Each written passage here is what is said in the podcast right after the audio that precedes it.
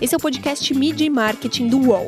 Toda semana a gente entrevista um executivo da área sobre carreira, propaganda e negócios.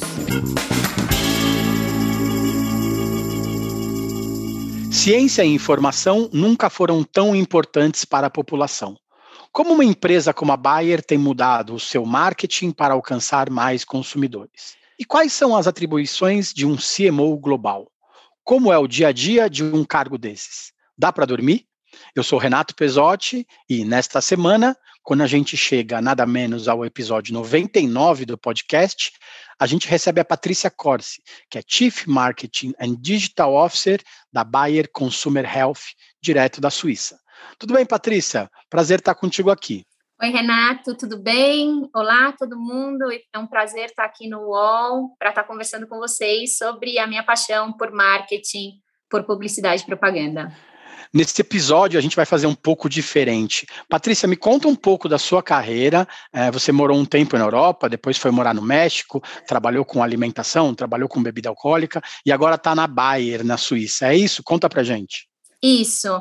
A minha carreira em publicidade começou num lugar muito perto do meu coração, que foi no Mackenzie, que foi onde eu fiz faculdade de propaganda e marketing, sou mackenzista. É, e depois de muitos anos trabalhando no Brasil, trabalhando para a América Latina, eu mudei para Londres. Eu trabalhei alguns anos em Londres, em posições globais, como marcas Knorr, uh, Omo. É, mudei para uma posição regional na Europa, é, era responsável por todos os produtos de lavanderia para a Europa e para a Oceania. Depois disso, voltei para a Inglaterra, onde eu era a responsável de marketing para toda a parte de comidas e bebidas, como marcas como Hellmann's, Knorr, de novo, é, Marmite, que tem muita gente da, do mercado de propaganda que conhece, porque tem uma, uma comunicação muito famosa de ame ou odeie. E depois disso, eu fui para, depois de mais de uma década na Unilever, depois da Inglaterra, eu resolvi tomar um desafio com a Heineken e fui uh, cuidar do marketing da Heineken no país que tinha o maior, a maior número de vendas para a Heineken mundial, que era o México. E aí estava responsável por marcas como Heineken, Dos Equis, uh, Amstel, uh, no México a gente lançou Amstel Ultra, entre outras marcas. E desde 2019 eu estou uh, nessa posição global aqui na Suíça, numa cidade que se chama Basileia, que fica 10 minutos para a direita tem a Alemanha, 10 minutos para a esquerda tem a França. Então, eu estou bem numa tríplice fronteira. E como que é essa atuação de um CMO global, né? Porque a gente vê essas posições globais e não tem muita ideia de como funciona, né? Quais que são as suas atribuições do dia a dia? Né? Como que é essa relação, esse relacionamento com é, vários mercados o tempo todo? Você consegue dormir também, descansar? É, a primeira coisa é que, assim, posições de, de CMO uh, é, globais são diferentes. Então, por exemplo, eu sei que você falou com o Fernando Machado, que também tem uma posição global. A posição global que ele tinha no Burger King, que agora ele tem uh, em videogame, é diferente. Às vezes tem algumas posições que são mais focadas em comunicação, mais focadas em desenvolvimento de novos produtos. Na Unilever, por exemplo, nada de comunicação passava pelo CMO. Então, cada companhia tem uma diferente. Eu tenho uma posição meio tipo octopus, é, tipo polvo, desculpa, é, porque eu tenho marketing, eu tenho inovação, eu tenho vendas e eu tenho a parte digital e toda a parte de capacitação para essas áreas. Então, o que acontece é que entre o time que eu tenho na Suíça e o time que eu tenho baseado em Nova York, nos Estados Unidos, a gente é responsável por todas as categorias da parte de consumidor, é, e a parte consumidor da, da parte de saúde da Bayer são produtos como Bepantol, aspirina, Redoxon, são esses produtos que você pode comprar, que te ajudam na sua saúde diária, mas que não precisam de uma receita médica. Então, entre uh, os times locais que estão na China e os times que estão no Canadá, a gente trabalha com uma agenda, algum, por exemplo, as primeiras reuniões são sempre com o pessoal da Ásia, as últimas reuniões são sempre com o pessoal da América Latina e, e dos Estados Unidos. É, você falou de Bepantol, né? A marca lançou uma campanha recente, né? De pele a pele é, aqui no Brasil. É, essas campanhas que a gente vê aqui passam por vocês aí também, ou eles tocam diretamente aqui e vocês só ficam sabendo no, no, no, nos 45 do segundo tempo? Não, a gente tem um, um, sistema que, que, na verdade, eu adoro, que é um sistema que as, os, as pessoas que são as principais das categorias que reportam para mim globalmente, elas têm que entregar o que é uma plataforma de comunicação. E dentro dessa plataforma de comunicação, os principais países desenvolvem ou um comercial de TV, todos os, os produtos que vão para a área digital, ou que é, vai para revista, rádio, qualquer que seja o meio, mas vem de uma plataforma do global e aí a execução é local, que faz todo sentido, porque, por exemplo, se você olha a Bepantol, e eu, eu quando meu filho nasceu, era é, super usuária de, de Bepantol, eu sempre achei que Bepantol era uma marca brasileira, era a marca, se você vai para a Alemanha, que é onde a marca nasceu, a marca não existe em produtos para bumbum de bebê, que é onde no Brasil você conhece a marca mais como a raiz da marca. Então não faria sentido ter um mesmo, uma mesma produção e execução vindo do time global que vai servir a Alemanha e o Brasil. Então esse é um sistema que eu acho que funciona bem. Tem algumas coisas que a gente lidera desde o, desde o time global. Eu tenho uma plataforma que é uma que eu lidero pessoalmente, que é é, se chama Os Criativos Sem Coleira. É, não que os criativos sejam cachorros, mas é quer dizer que os criativos estão soltos, livre, leves e soltos seria uma tradução, é, uma tradução livre, porque eu, eu tenho reuniões duas vezes por ano, onde eu falo, vocês me tragam o que vocês acham que seria muito legal para as marcas. E com isso, por exemplo, a gente lançou no Brasil é, a academia da a, a Pepeca, intensivão da Pepeca, então, isso é uma coisa que veio diretamente desse programa, e na América Latina a gente lançou também um, um programa com, game, com videogaming para Redoxon, que chamava o Esquadrão de Defesa. Então, algumas coisas vêm direto do global, algumas coisas são executadas no, localmente, que para mim é um, uma combinação perfeita. Legal. Vamos começar falando também de pandemia, falar um pouco de pandemia, hum. né? Nunca ciência e informação foram tão importantes, né? Tiveram que andar tão juntas.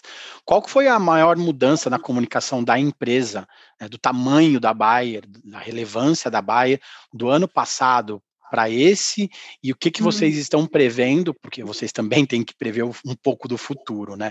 Antigamente as empresas faziam planos de três, cinco anos e agora elas fazem de três, cinco meses, né? O ano ah. passado se fazia de três a cinco semanas, né? Tudo se tornou muito mais mutável. O que, que você acha que mudou nesse tempo e o que, que vai ficar de mudança mais drástica daqui para frente?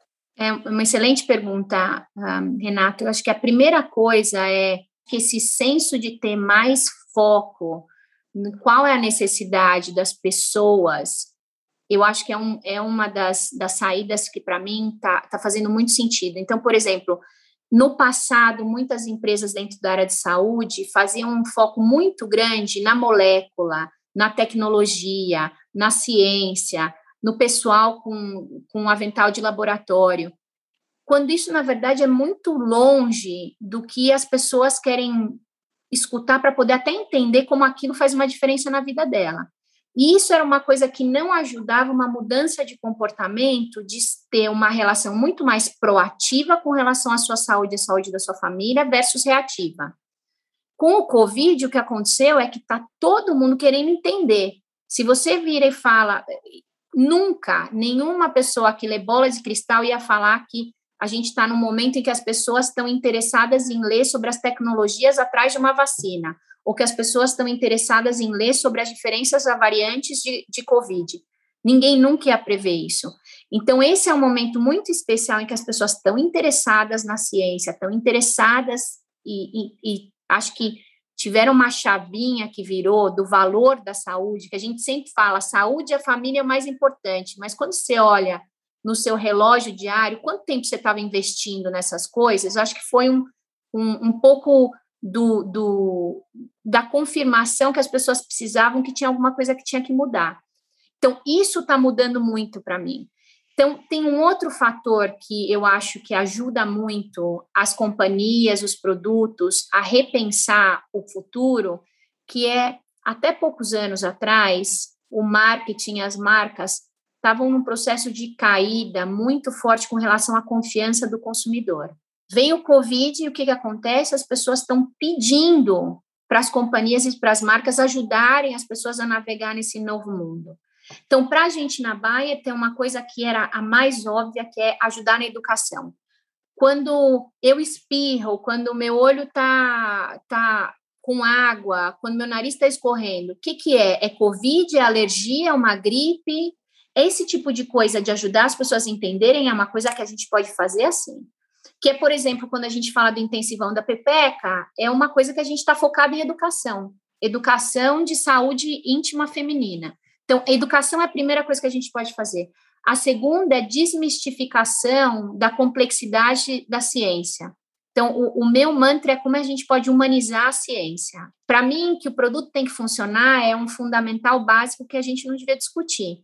Agora, se eu não consigo entender numa linguagem que não me faça me sentir uma tonta, quando alguém está me explicando, as chances que eu vou me relacionar bem com aquela marca não são grandes. Então, essa é uma outra coisa que a gente pode fazer. E a terceira coisa que a gente pode fazer é facilitar muito como as pessoas podem entrar em contato e ter os produtos. Porque cada vez mais a gente teve muitas situações em que as pessoas pararam de ir aos, aos médicos e e algumas vezes o médico era quem recomendava um produto, mesmo que não precisasse de receita. Falar, ó, tá te faltando uma vitamina C aí, hein? Então, ó, redoxon é uma boa.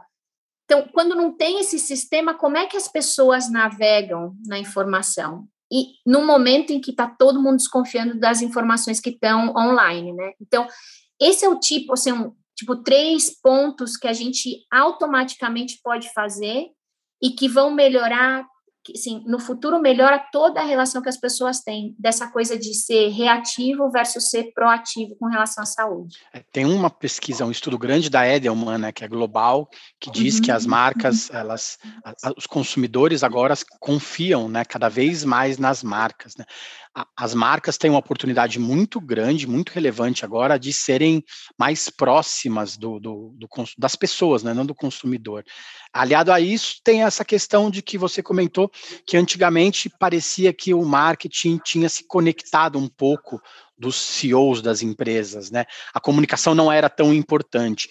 Você acha que a pandemia fez, é, na verdade, a, as empresas se reconectarem né? A comunicação se tornou muito importante para as empresas. Né? Não dá mais para falar que o marketing não é peça vital dentro de uma companhia. Né?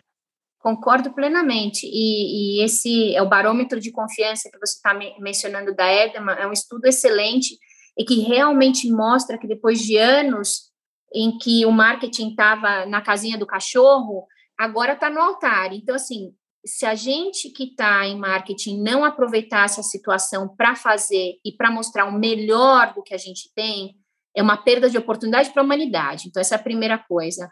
E a segunda coisa é que, se você parar para pensar, com o que a gente tem hoje de disponibilidade de informação, com o que a gente tem hoje de rapidez de informação, isso também coloca muito aberto quando você faz alguma coisa errada. Então, na verdade, o que eu acho é que isso é um excelente momento para as pessoas reverem as, o racional e a justificativa de muita coisa que o pessoal fala, ah, marca com propósito, ah, o propósito que a gente tem, olha só a, toda a herança dessa marca. Se não for verdadeiro, se não for genuíno, as pessoas vão descobrir muito fácil. Então, eu acho que é um desafio muito bacana para quem está em marketing, porque quando é genuíno, quando é verdadeiro, as pessoas também reconhecem. Então, quem não aproveitar esse momento agora, na verdade, está perdendo uma chance de realmente fazer alguma coisa que vai ter, que pode ter um impacto positivo na maneira com que as pessoas vivem a vida dela diária. Eu vou juntar duas perguntas numa só, né? Agora, você falou de, de, de ser o momento de mostrar o melhor, né? Uhum. Você foi jurada esse ano do Festival de Cannes, que é o principal evento de criatividade do planeta, né? Uhum. É, que também teve um termômetro do que, que vai ser essa publicidade pós-pandemia. Aproveitando isso, uhum. há, há, algumas edições, o Luiz Sanches, que é, que é presidente da UMAP, que é uma das principais agências de publicidade do Brasil, falou aqui no programa que a gente tinha uma grande oportunidade de se mostrar um pouco melhor na pandemia, mas que a gente falhou em alguns momentos. É, hum. Vamos pegar então a parte boa dessa história, né? Eu queria que você desse dois ou três exemplos de coisas hum. boas, de coisas positivas de comunicação que você viu pelo mundo, que você vê pelo mundo, né? A gente não tem acesso a tudo. A gente tem uhum. a internet para ajudar, mas muitas vezes tem tanta informação que a gente acaba perdendo algumas coisas. Queria que você citasse dois, três exemplos de coisas que, que você viu que são bacanas pelo mundo e que vale repetir sempre para as pessoas. Deixa eu começar pela primeira. Eu adorei minha experiência em Cannes, apesar de ter sido virtual. É, e, e também é no, é no, no júri que, é, que tem é o menos sexy, né? Porque é o de saúde e farma. Então, não é aquele que é de direct, que, é, que são os, os produtos que as pessoas usam diretamente, ou dos comerciais de TV, etc. Mas foi fantástico. 1.500 casos, porque a gente teve dois anos de júri, tudo feito online. A gente teve, na verdade, três meses de trabalho, porque você recebia you know, semanalmente uma quantidade de, de casos para ver e um júri super diverso. Tinha um outro brasileiro no júri, no júri também, o Bruno Abner, que está na Macan, nos Estados Unidos, que foi muito bacana porque você vê o melhor do mundo, como você disse. E esse júri é um júri muito especial porque, na verdade, com isso, não foi só Covid que impactou esse júri. Tudo que teve de problemas raciais estava nesse júri. Então, tudo que teve da morte do George Floyd estava nesse júri, tudo que teve de, dos assassinatos dos, ah, dos asiáticos americanos estava nesse júri. Então, por outro, é um júri que, assim, tem uns dias que você, você terminava de ver os casos e saía pesado. Então, por exemplo, um dos ganhadores do nosso júri era uma campanha contra o incesto infantil na França. Que, assim, até hoje eu penso nessa campanha. Por outro lado, é uma campanha que mudou a lei na França. E quando eu penso nisso, eu falo, para isso que eu. Por isso você ama marketing. Olha o poder que você tem. Me diz que outra função tem um poder como esse, de mudar leis. E mudar uma lei que vai fazer uma diferença para milhões de pessoas. Né? Então, isso para mim foi muito legal. É, teve uma outra coisa que a gente viu no júri que foi fantástico, que também ganhou outros prêmios, que foi o, o Rexona, que é a marca, como chama no Brasil, é Rexona, é, para pessoas com é, 100 membros, como é que essas pessoas conseguem usar, ou mesmo para quem é cego, foi outro exemplo fantástico. Mas teve exemplos muito bacanas do Brasil também, dois que me vêm à, à, memória. Um foi da, da agência que chama África, é, que era Alexa com síndrome de burnout. Foi excelente esse, foi muito bom uh, como case. É, e o segundo foi um da Nike, que tinha a Ludmilla, que eles recuperaram tradições de danças africanas para colocar as pessoas para se moverem nessa pandemia que estava todo mundo meio parado em casa. Então, assim, o Brasil estava bem representado, com muita coisa bacana. Agora, globalmente, é, tinha um, um, a quantidade de cases que a gente tinha com relação à data info, é, toda a parte de tecnologia foi impressionante, impressionante.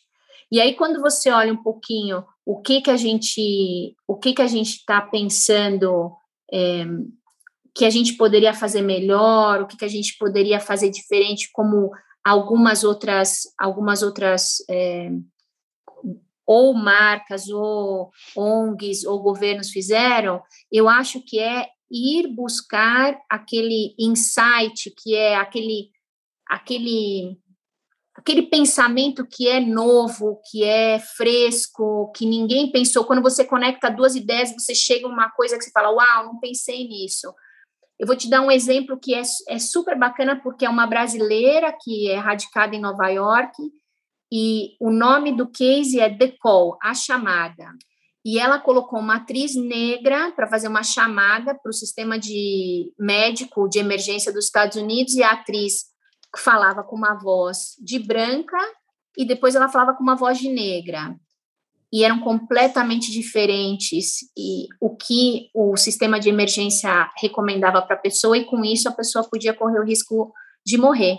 Então quando você olha uma coisa dessa você fala uau isso é uma coisa que faz uma diferença para a sociedade. Então, acho que a gente tem que trazer bastante isso. E, e quanto mais a gente trouxer isso, na verdade, mais diferença a gente faz na vida das pessoas. Porque é isso que faz as pessoas darem, com tanto Renato e, e, todo mundo que está ouvindo, todo mundo tem 200 coisas acontecendo ao mesmo tempo. Você precisa daquela coisa que te faz parar um momento para falar: peraí, eu quero escutar um pouquinho mais disso.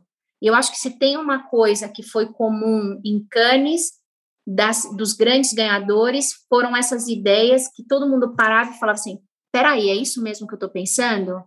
Então, isso para mim é o que saiu de mais poderoso mesmo, esse poder de fazer você parar e refletir e querer ver mais. Vamos para o break, a gente já volta para falar um pouco mais sobre publicidade e como a gente pode mudar o mundo. Enquanto na rua o comércio tem hora para fechar, na internet ele continua sempre aberto. E agora você pode abrir o seu negócio ou levá-lo para a internet com toda a facilidade, experiência e segurança do UOL. Chegou o UOL Meu Negócio. Com ele, você tem o criador de sites e a loja virtual para começar a crescer na internet. Faça como milhares de clientes. Acesse agora mesmo uol.com.br barra meu negócio e leve o seu negócio para a internet. UOL Meu Negócio, apoiador oficial do seu sonho. Voltamos. Essa semana a gente recebe a Patrícia Cortes, que é a diretora global de marketing da área de consumo da Bayer. Patrícia, aproveitando um pouco esse gancho para falar de publicidade, né?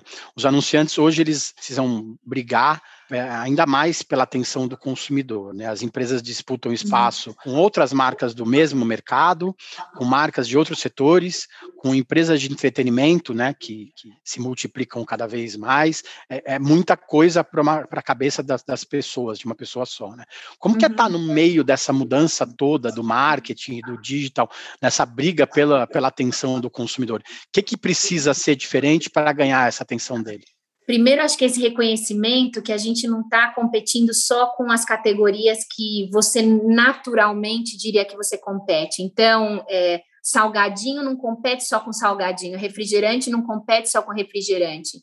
O, a melhor descrição que eu escutei foi um dos princípios da Netflix, que fala que, na verdade, a concorrência deles é o sono. Eu acho isso fantástico, porque, assim, se, se, as pessoas não precisassem dormir, eles conseguiam colocar mais conteúdo nas pessoas. Então, a única coisa que faz as pessoas pararem de usar Netflix é que as pessoas precisam dormir. Eu achei esse pensamento fantástico. É, por quê? Porque ele desafia o pensamento linear de que é, o concorrente da Ford é a Volkswagen, né? Então, isso para mim é uma coisa que que faz, faz a gente repensar as estratégias.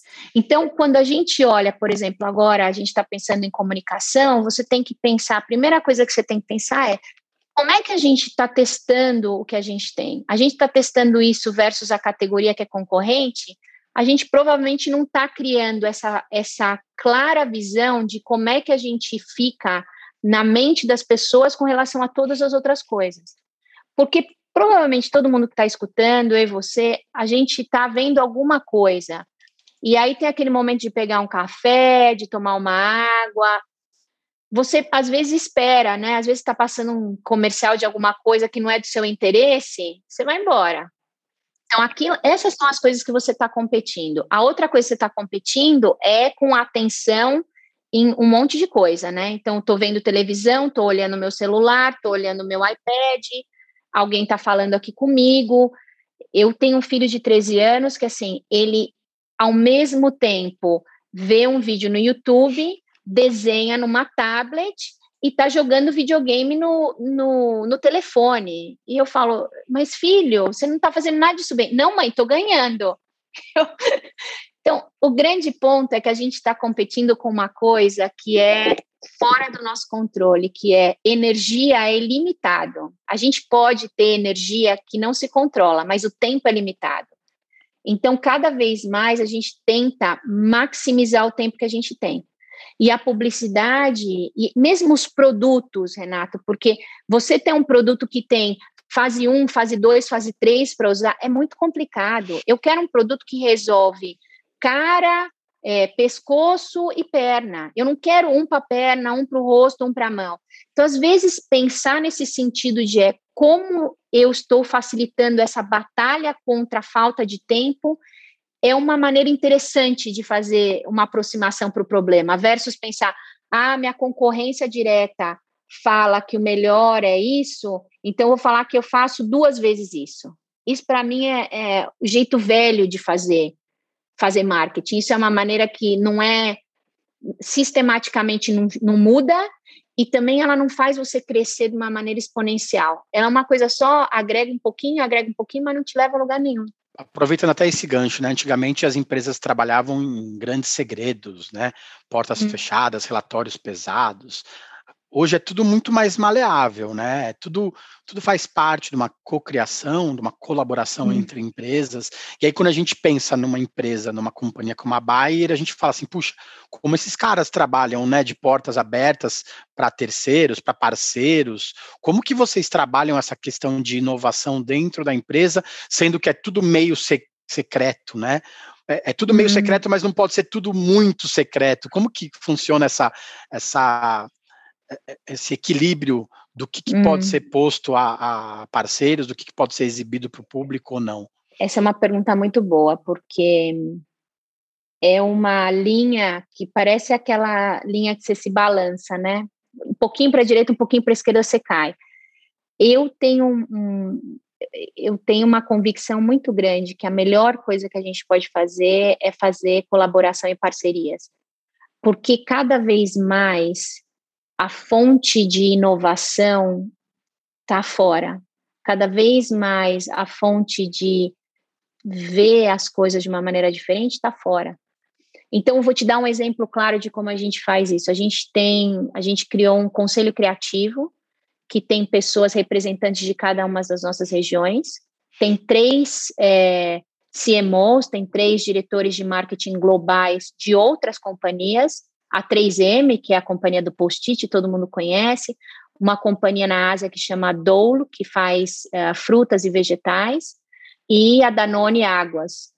So, esses são não, com, não competidores. Além disso, a gente tem as nossas agências. E com isso, a gente trabalha em problemas que a gente acredita que vão ajudar a toda a categoria de produtos para a saúde do consumidor subir porque a gente estava falando um pouco antes de Cannes, eu falei que é uma categoria que não é sexy, né? Esse é um problema de toda a categoria. Se a nossa ambição é mudar como o consumidor se comporta para ajudar ele a viver uma vida mais saudável, não adianta fazer isso só para os produtos da Bayer.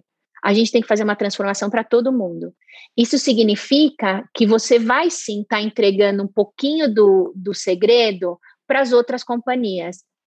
Agora, se você fizer isso bem, vai ter o grande reconhecimento que você foi quem iniciou, você quem liderou, mas que você também está trazendo todo mundo. E o benefício é para é, benefício é para todo mundo. Então todo mundo cresce junto. Eu acho que a, a, era de você ganha, eu perco, eu ganho, você perde, tá, já foi. Eu acho que essa essa junção de você é um especialista em digital, eu sou uma especialista em produto, eu sou uma especialista em mídia, é, é a maneira de ir. Então, a gente está fazendo muito disso, é, e eu acho que nem sempre a gente vai acertar. Dentro do time, a gente tem uma coisa que é liberdade para cometer erros, é um dos nossos princípios. E, obviamente, com esses erros, a gente aprende muito mais do que fazendo sempre tudo certo. Também, quando a gente tem erros, porque a gente está buscando colaboração, a gente descobre maneiras diferentes de fazer a coisa. E a gente também tem uma clareza muito grande de que se a gente está cometendo alguns erros é porque a gente está puxando, a gente está com uma ambição muito maior do que o que a gente sabia antes.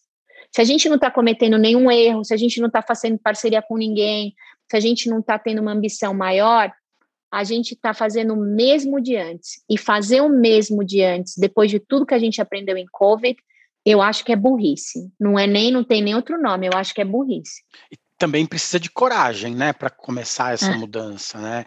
Como que é trabalhar essa, esse momento de ser mais corajoso numa empresa tão tradicional, né, que para a gente parece ser um pouco mais robusta, mais lenta nessas mudanças? É, é, é um, um, super ponto. É, eu acho que coragem é, é a palavra correta eu acho que tem que ter convicção também. Se você tem convicção que é a coisa correta, a coragem também vem junto. Tem uma outra coisa que você, você com, esse é o ponto da colaboração também. você não vai sozinho achando que você é o rei da verdade, que você sabe tudo. Uma das coisas que ajuda a ter coragem é que você também está se juntando com gente que é muito boa nas diferentes coisas que eles fazem. Então, um outro exemplo que eu posso te dar, é, que a gente fez no Brasil, por exemplo, a gente, é, num trabalho que a gente fez com o Canestendo, intensivando a Pepeca, a gente foi fazer uma parceria com o TikTok.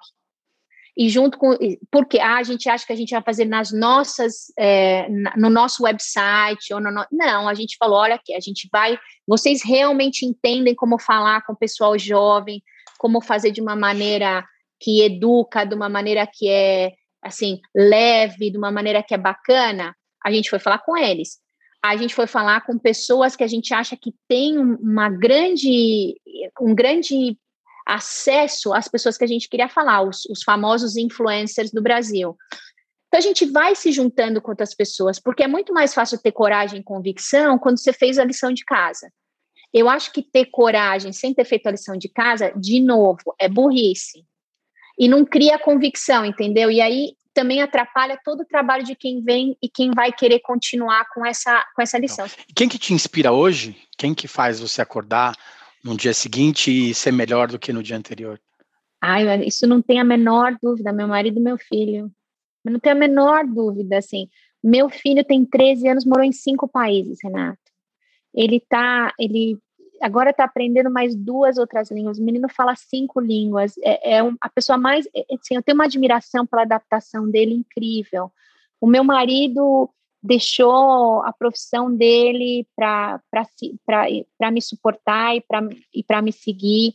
É, a, a, a COO, a, a, a chefe de operações do Facebook, fala que a, a decisão mais importante que tem que tomar na vida é com quem você casa. Eu, assim, acertei na loto 200 vezes, 200 vezes. É, porque você não consegue fazer isso sozinho. Então, é, isso, eles me inspiram todo dia, eles me inspiram a ser melhor, eles me inspiram a dar o meu melhor, é, sem, sem a menor dúvida. Eu, eu, antes de falar das pessoas que estão longe de mim, eu, eu acho que é muito importante reconhecer as pessoas que estão muito perto de mim. E uma pessoa que está muito longe de mim, porque já não está mais com a gente, é meu pai. Meu pai foi um empreendedor. É, meu pai nunca. Eu sou a primeira pessoa da minha família que fez faculdade. É, mas ele começou do zero e no final ele foi, ele teve muitos restaurantes, foi muito bem sucedido e, e me impressionou muito. Aprendi muito com ele como ser ágil para aprender as coisas, como entender e ler as pessoas. Meu pai, meu pai virou para mim uma vez e falou assim: Filha, você quer saber o maior problema da vida de uma pessoa? Eu falei: que foi, pai? Quando o cozinheiro quer um aumento. Daí eu falei, como assim, pai? Ele falou assim: não tem saída, não tem saída.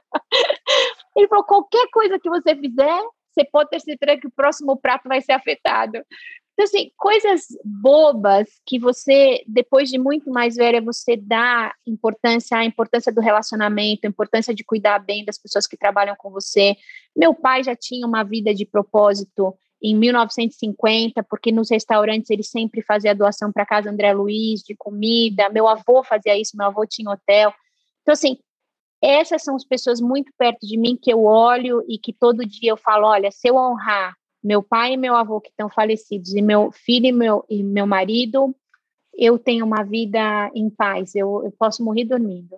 Que orgulho de ouvir isso, né? Patrícia, cara, muito obrigado pelo tempo. Acho que foi o papo foi sensacional. É, muito boa sorte nesse desafio de informação, de ciência, de criatividade.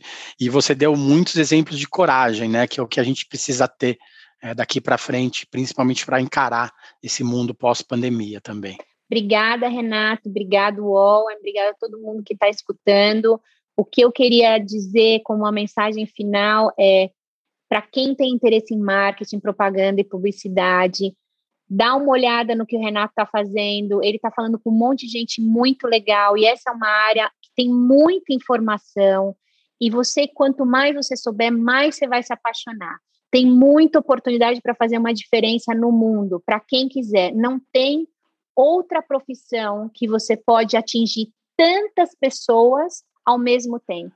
Para vocês que acompanham o nosso podcast, as entrevistas também são exibidas em vídeo na íntegra na programação do canal UOL. Toda segunda-feira tem um programa novo para vocês. Valeu, gente. Obrigado. Semana que vem tem mais. Os podcasts do UOL estão disponíveis em todas as plataformas. Você pode ver uma lista com esses programas em wall.com.br/podcasts. Mídia e Marketing tem apresentação e reportagem de Renato Pesotti, captação de áudio de João Pedro Pinheiro e coordenação de Armando Pereira e Juliana Carpanês. Qual?